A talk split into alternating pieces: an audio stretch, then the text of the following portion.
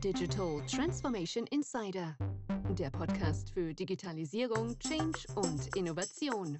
Tipps, Tricks und Trends von ausgezeichneten Top-Experten direkt aus der Praxis.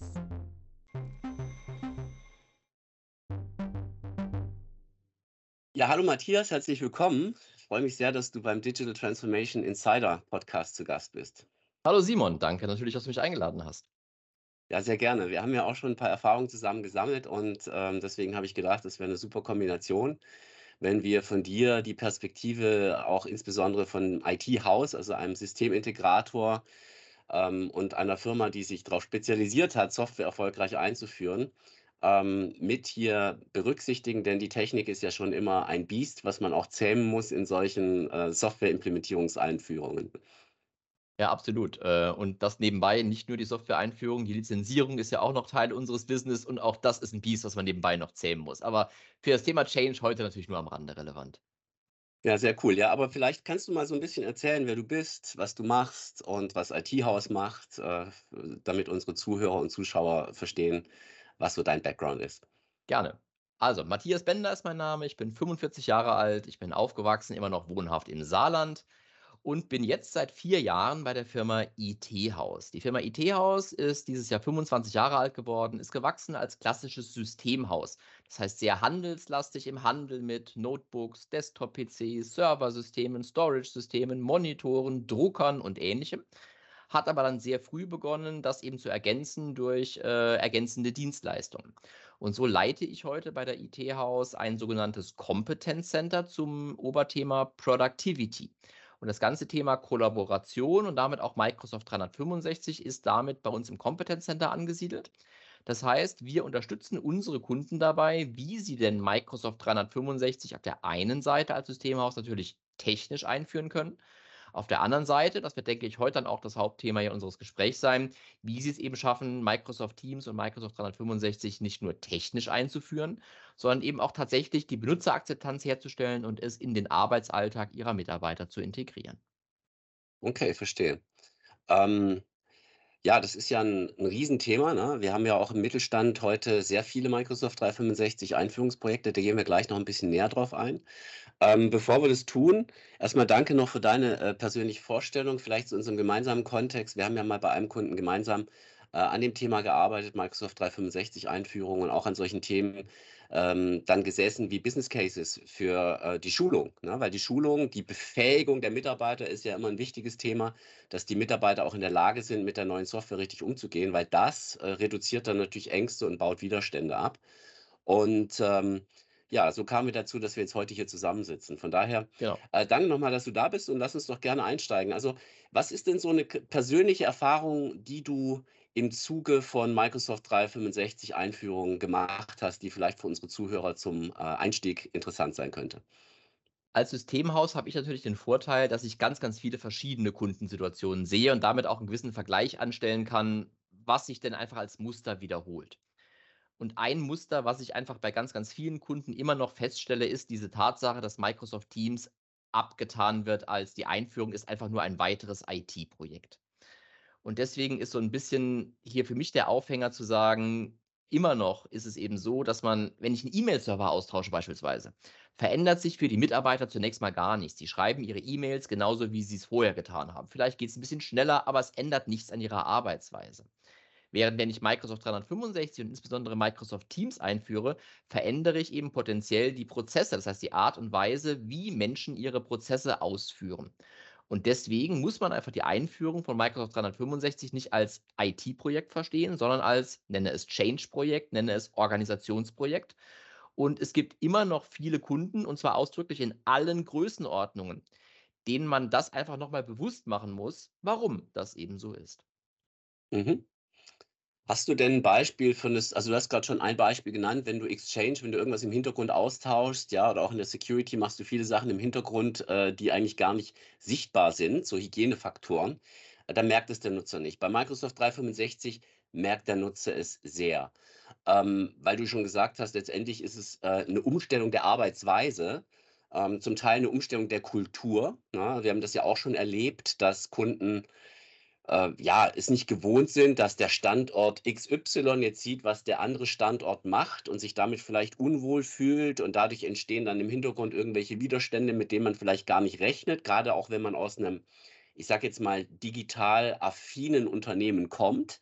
Ja, wir als Unternehmensberatung, ihr als Systemhaus habt natürlich, was die digitale Reife angeht und die Erfahrung mit solchen Themen schon mehr erlebt als jetzt der durchschnittliche deutsche Mittelstand.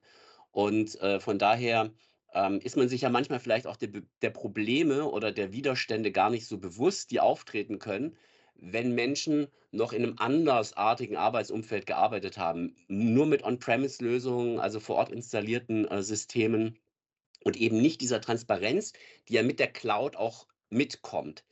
Ähm, was erlebst du denn so als die Schmerzpunkte der Kunden, ähm, die sie haben, weshalb sie sich überhaupt dafür entscheiden, auf eine Cloud-Lösung wie Microsoft äh, 365 mit Office in der Cloud zu gehen oder zu migrieren? Ich würde da eigentlich gerne zwei verschiedene Painpoints anführen. Mhm. Das eine ist ähm, dort, wo vor fünf oder vielleicht zehn Jahren Zusammenarbeit in Unternehmen nach unserer Erfahrung ganz überwiegend innerhalb noch von Abteilungsgrenzen stattgefunden hat, hat sich die Art und Weise, wie die Unternehmen intern zusammenarbeiten, in den letzten Jahren stark verändert, hin zu dem, was ich immer nenne, projektbezogenes Arbeiten. Das heißt, als Mitarbeiter bin ich Mitglied in mehreren Projektteams gleichzeitig. Ich habe in jedem Projekt mit anderen Menschen aus meiner Organisation zu tun und benötige, je nachdem, an welchem Projekt ich gerade arbeite, natürlich auch Zugriff auf ganz andere Dokumente, auf ganz andere Informationen. Und unsere Erfahrung ist, dass die klassischen Arbeitsweisen dort an ihre Grenzen stoßen, weil sie mhm. häufig allein auch schon von ihrem Aufbau, von einer Ordnerstruktur auf dem Fileserver her, immer sehr stark in Abteilungsdenken geprägt waren. Und jetzt sozusagen eine Arbeitsweise zu finden, die es ermöglicht, dieses projektbezogene Arbeiten zu unterstützen, das ist nach meiner Erfahrung einer der häufigsten Painpoints, mit denen Kunden zu uns kommen. Der zweite Painpoint ist tatsächlich dann aber der Druck der Arbeitnehmer.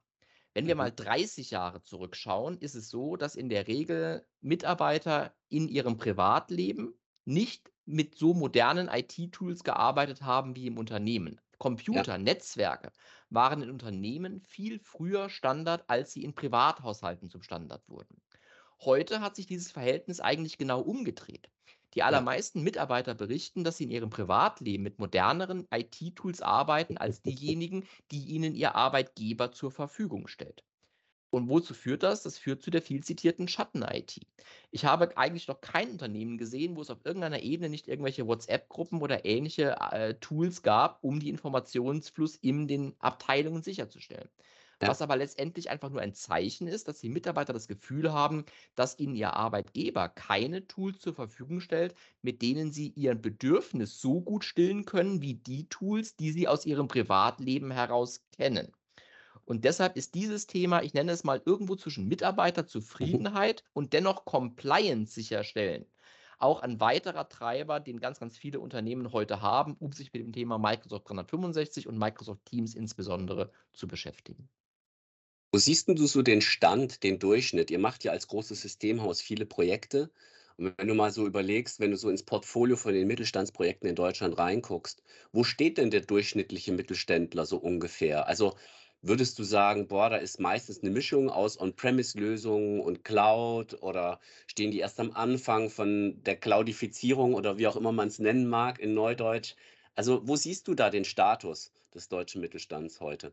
Die ehrliche Antwort ist, ich sehe auch heute noch alle Extreme. Und ich mache insbesondere auch die Erfahrung, dass man nicht aus der Unternehmensgröße jetzt daraus schließen kann, dass irgendwie größere Unternehmen schon weiter wären oder kleinere Unternehmen weiter wären, ja. sondern wenn überhaupt, glaube ich, eher einen Trend an den Branchen festmachen zu können. Okay. Gerade in der Industrie, im verarbeitenden Gewerbe, und zwar selbst bei größeren Unternehmen, ist nach unserer Erfahrung dieser Weg heute noch häufig nicht sehr weit vorangeschritten.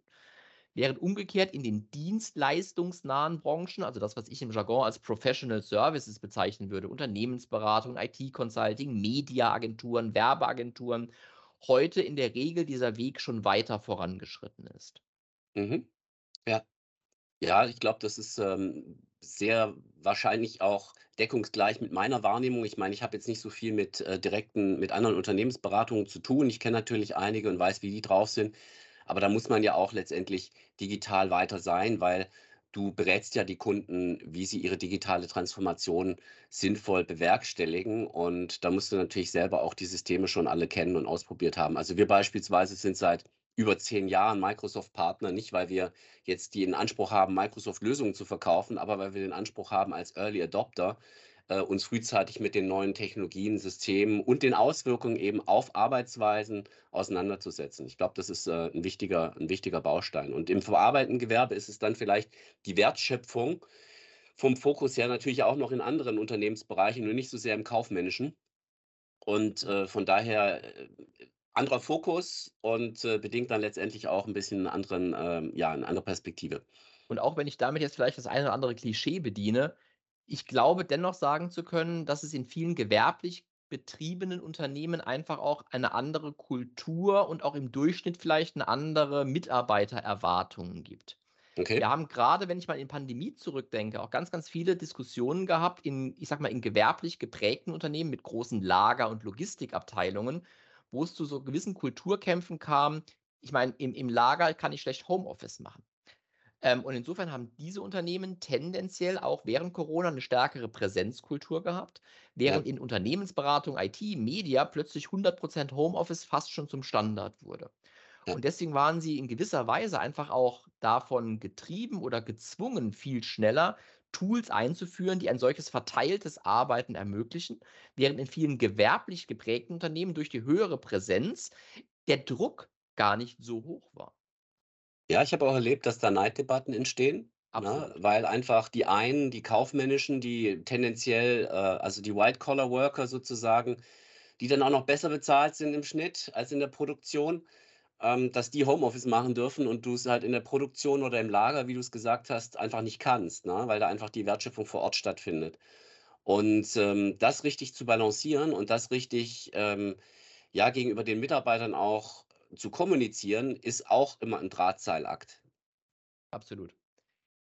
Einen anderen Gedanken, den ich hier gerne mal noch mit in den Raum werfen würde, ist das Thema, dass wir ganz unterschiedliche Generationen an Arbeitnehmern haben, die heute auf dem Arbeitsmarkt sind und damit natürlich auch bei Unternehmen beschäftigt sind. Und die sind einfach aufgewachsen mit ganz anderen Möglichkeiten der Digitalisierung und haben auch ganz andere Erwartungen an Kommunikation. Die Generation X, ich sage mal so die in den 60er Jahren geborene Generation, die hat häufig mit E-Mail ihre ersten Berührungspunkte mit dem Thema digitale Kommunikation gehabt. Währenddessen die Generation Z, die heute vielleicht so gerade am Uni-Einstieg in den Arbeitsalltag steht, die ist mit TikTok und Instagram groß geworden. Und deshalb hat man einfach auch dort ganz andere Erwartungen, wie man denn gerne kommunizieren möchte. Also das Unternehmen ist einfach eine Herausforderung, letztendlich für alle diese Generationen passende und für sie präferierte Möglichkeiten der Kommunikation anzubieten. Und ich möchte dazu äh, ergänzen, ähm, es reicht ja nicht, die anzubieten.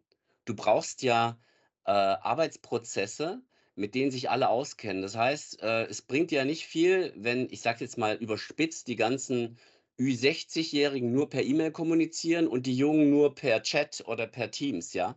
Ähm, du musst ja schon gucken, dass du auch eine gemeinsame Governance hast, also eine gemeinsame Art und Weise, wie du Kommunikation und Kollaboration, also Zusammenarbeit lebst. Und da liegt dann der Punkt, weil da müssen die unterschiedlichen Generationen aufeinander zugehen.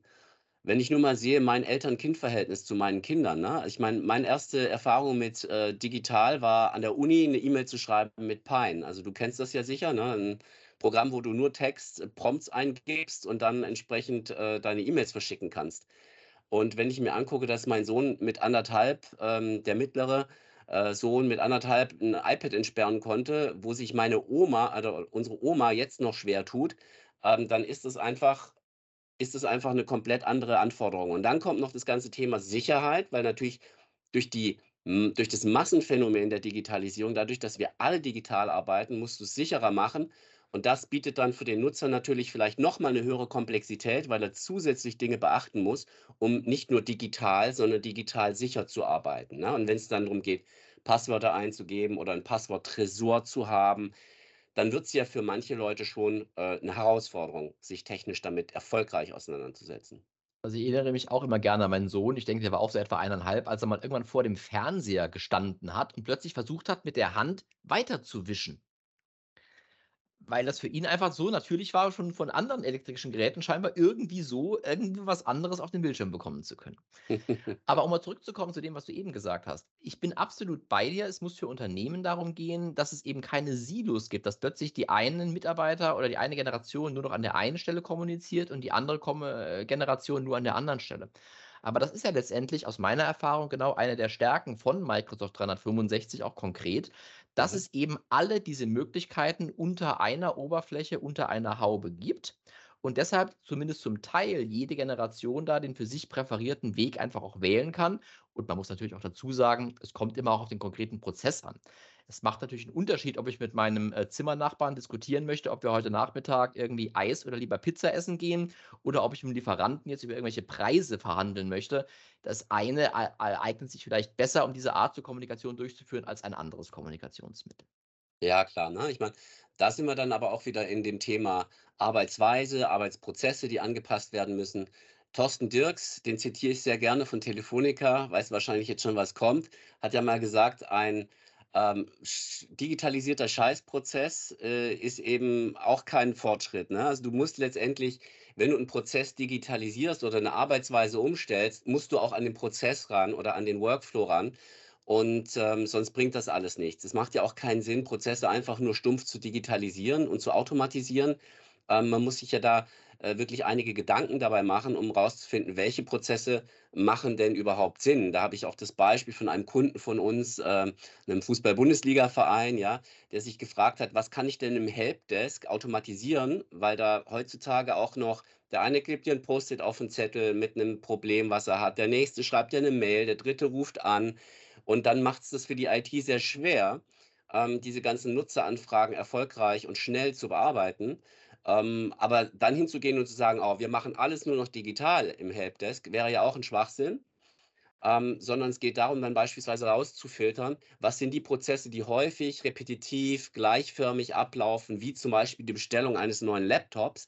Diesen Prozess kannst du dann sehr wohl digitalisieren, darfst ihn aber auch nicht so digitalisieren, wie er jetzt ist, sondern du musst natürlich erstmal den Prozess optimieren und die Arbeitsweise optimieren. Und ich glaube, das ist ein Phänomen, was wir auch bei Microsoft 365 sehen. Hast du dabei schon Erfahrungen gesammelt, ähm, was da vielleicht besonders gut funktioniert, was sich besonders gut digitalisieren und automatisieren lässt und was weniger? Aus meiner Sicht schilderst du schon einen der positiveren möglichen Fälle, weil den Fall, den ich in meiner Beratungspraxis noch viel häufiger erlebe, ist, dass nicht so sehr sich der Prozess angeschaut wird und dann eher digitalisiert wird, sondern dass das sozusagen im Vorbeigehen ungeplant funktioniert. Sprich, dass Mitarbeiter einfach beginnen, jenseits der vorhandenen Arbeitsanweisungen, Verfahrensanweisungen unabgestimmt einen Prozess zu digitalisieren, was dann dazu führt, dass niemand am Ende mehr weiß, wann muss ich jetzt den alten Prozess gehen, wann muss ich den neuen Prozess gehen. Und wenn ich Daten suche, immer an zwei Stellen suchen muss, weil ich nicht weiß, ob er im alten Prozess oder im neuen Prozess durchgeführt wurde. Und deswegen ist so ein bisschen mein, mein, mein, mein Feedback auf deine Frage. Das eine ist natürlich, den Prozess zu optimieren. Ja, also ich zitiere den von dir genannten Spruch immer so: ein Scheißprozess digitalisiert bleibt ein Scheißprozess. Ja, absolut, ja. Ähm, aber das andere ist überhaupt, sich darüber Gedanken zu machen, dass man im Zuge der Einführung eines solchen Tools wie Microsoft Teams eben überhaupt daran gehen muss, die Prozesse zu überarbeiten und neu zu definieren, damit es eben nicht in diesem Wildwuchs arbeitet, weil, so auch meine Erfahrung, ich mache es mal umgekehrt, wenn ich die Benutzerakzeptanz von Microsoft Teams killen möchte, dann sage ich den Leuten, macht bitte ab sofort alles doppelt, nämlich im alten Prozess und in Teams dann haben die Leute nämlich gefühlt den doppelten Aufwand. Sondern man muss ihnen auch ganz klar sagen, und wer auch immer das tut, dazu können wir gleich nochmal kommen, was findet denn morgen in der neuen Welt statt und was geht weiterhin genauso, wie wir es bisher gemacht haben. Und ich bin niemand, der sagt, es muss morgen alles in der neuen Welt stattfinden, um Gottes Willen. Aber es muss eine klare Definition geben, was gehört morgen in die neue Welt und was nicht. Ja, absolut. Also diese Orientierung, die muss man geben. Das ist ja auch äh, das, was wir denn in solchen, ähm, sag ich mal, Softwareprojekten gerne beisteuern, dass wir im Rahmen eines professionellen Change Managements dafür sorgen, dass die Nutzer wissen, ähm, was sie in alten Systemen machen, was sie in neuen Systemen machen, was wann kommt. Ne, man sagt ja, man kann nie zu viel kommunizieren oder man sagt auch, man muss Dinge siebenmal gesagt haben, bis sie verstanden wurden ähm, und wirklich adaptiert wurden. Und ähm, das kann man gar nicht in meinen Augen überbewerten in solchen Projekten, weil einfach die Komponente der organisatorischen, der individuellen und auch der Veränderung auf Teamseite ähm, oftmals bei einer Entscheidung, die vielleicht im Top-Management getroffen wird, ähm, gar nicht so sehr im Vordergrund gesehen wird, wie jetzt einfach das Thema, was können wir an Produktivitätsgewinnen schaffen, was können wir an Kosten einsparen, welche KPIs können wir verbessern über die Einführung von so einer Softwarelösung wie Microsoft äh, 365. Ich denke, gerade auch in den beiden Branchen, wo wir jetzt tätig sind, wir müssen auch einfach uns dafür hüten, eine gewisse Betriebsblindheit zu haben. Weil was ich ja. immer noch häufig erlebe in der Praxis ist, dass zwar viele Mitarbeiter in Unternehmen, und ich rede jetzt nicht von der IT-Abteilung, sondern ich rede von Teamleitern im Vertrieb, von Teamleitern im Service, dass die heute Microsoft Teams immer noch wahrnehmen als reine Videokonferenzlösung und ihnen zunächst mal gar nicht bewusst ist, was Teams eigentlich alles noch mehr ist. Und deshalb, bevor man diese Leute fragen kann, welche Prozesse möchtet ihr denn digitalisieren, ist es aus meiner Sicht sehr, sehr wichtig, nicht zu vergessen, die Leute erstmal mitzunehmen, um ihnen überhaupt mal zu zeigen, was ist denn Microsoft Teams eigentlich mehr als nur das Thema Audio- und Videokonferenz? Absolut. Jetzt gehen wir schon so ein bisschen in die Lösung rein. Ich würde gerne für den ersten Teil zum Abschluss noch mal eine Frage stellen. Und zwar, ähm, wir haben Auslöser, wir haben Schmerzpunkte bei Kunden, die sie dazu bringen, zu sagen, okay, ich gehe jetzt auf eine Cloud-Lösung. Ähm, oder ne, irgendwann, ich schalte meine On-Premise-Lösung komplett ab. Ähm, das ist das eine, Business Cases. Ähm, Produktivitätsstudien, wo ich sage, okay, ich kann meine Durchlaufzeiten in Prozessen reduzieren. All diese Themen, die klassische Trigger sind, betriebswirtschaftlich gesehen, warum führe ich jetzt ein neues System ein? Ähm, was passiert denn, bevor wir im nächsten Schritt in die Lösung gehen? Aber was passiert denn, wenn Unternehmen das nicht tun? Also wenn du dich heute als Unternehmen entscheidest, Microsoft 365 oder eine andere, wie auch immer geartete Collaboration-Lösung einzuführen, die äh, dir hilft, letztendlich äh, produktiver zu sein. Was, was passiert, wenn du es nicht tust? Was ist die Alternative in Anführungsstrichen? Ja, die Alternative ist, dein Geschäft zuzusperren. Also du kennst den Spruch, Stillstand ist Rückschritt. Ähm, wir sind natürlich gerade in einer Phase, und jetzt könnte man einen separaten Podcast über das Thema künstliche Intelligenz machen, ähm, wo natürlich die Arbeitsprozesse gerade von Menschen, denke ich, in Zukunft, in naher Zukunft, sich ganz schnell verändern werden und dass die Unternehmen, die es eben nicht schaffen, da mit dieser Veränderung Schritt zu halten, morgen aufgrund der geringeren Produktivität einfach Wettbewerbsnachteile haben werden. Und das Zweite ist einfach der viel zitierte Fachkräftemangel. Also es gibt ja unzählige Untersuchungen, Umfragen, die belegen, dass 80 Prozent der, äh, der Studenten, die heute sich für einen Arbeitgeber entscheiden, unter anderem auch ihre Entscheidung ganz stark an der Frage abhängig machen, wie modern denn die Arbeitsumgebung und die Arbeitskultur ist bei dem Unternehmen, wo sie denn einsteigen. Und deshalb ja. glaube ich, dass auch beim viel zitierten Kampf um Fachkräfte die Einführung von solchen Tools und solchen modernen Arbeitsweisen entscheidend ist, um morgen überhaupt noch über ausreichend Fachkräfte für das eigene Unternehmen verfügen zu können. Ja, ich glaube, heute kannst du es dir in den meisten Bereichen, zumindest im kaufmännischen Bereich, Produktion, wie du es vorher schon angesprochen hast, ist nochmal was anderes, ja auch gar nicht mehr leisten, keine Homeoffice-Regelung anzubieten. Ja, und alleine, wenn du dieses Setup mit dem hybriden oder verteilten Arbeiten hast, Allein dann solltest du dir ja schon Gedanken darüber machen, wie funktioniert dieses Setup. Denn es sind gravierende Unterschiede gegenüber dem, wie wir früher gearbeitet haben. Absolut. Ja.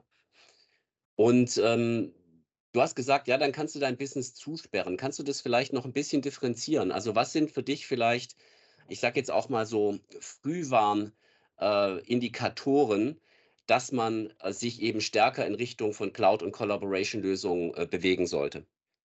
Naja, ähm, wenn ich jetzt ganz, ganz sozusagen visionär denke, ist es natürlich immer eine Warnung, wenn ich plötzlich feststelle, dass meine Marktbegleiter, meine Konkurrenten die gleichen Leistungen günstiger anbieten können als ich heute, weil das letztendlich Mhm. ein Zeichen ist, dass sie scheinbar effizienter arbeiten. Ja, ja. Ja, das heißt, du fängst an mit Kostennachteilen oder Wettbewerbsnachteilen, die sich vielleicht im Margendruck ähm, widerspiegeln die sich in einer höheren Fluktuation widerspiegeln, weil du kein modernes Arbeitsumfeld deinen Mitarbeitern bietest. Und dann setzt sich das in der Konsequenz natürlich irgendwann dahin fort, äh, wie du es gesagt hast, dass du deinen Laden zumachen kannst oder komplett restrukturieren musst, ja. Oder du wirst verkauft, du wirst gekauft, ne? Genau. Digital Transformation Insider. Der Podcast für Digitalisierung, Change und Innovation. Tipps, Tricks und Trends von ausgezeichneten Top-Experten direkt aus der Praxis.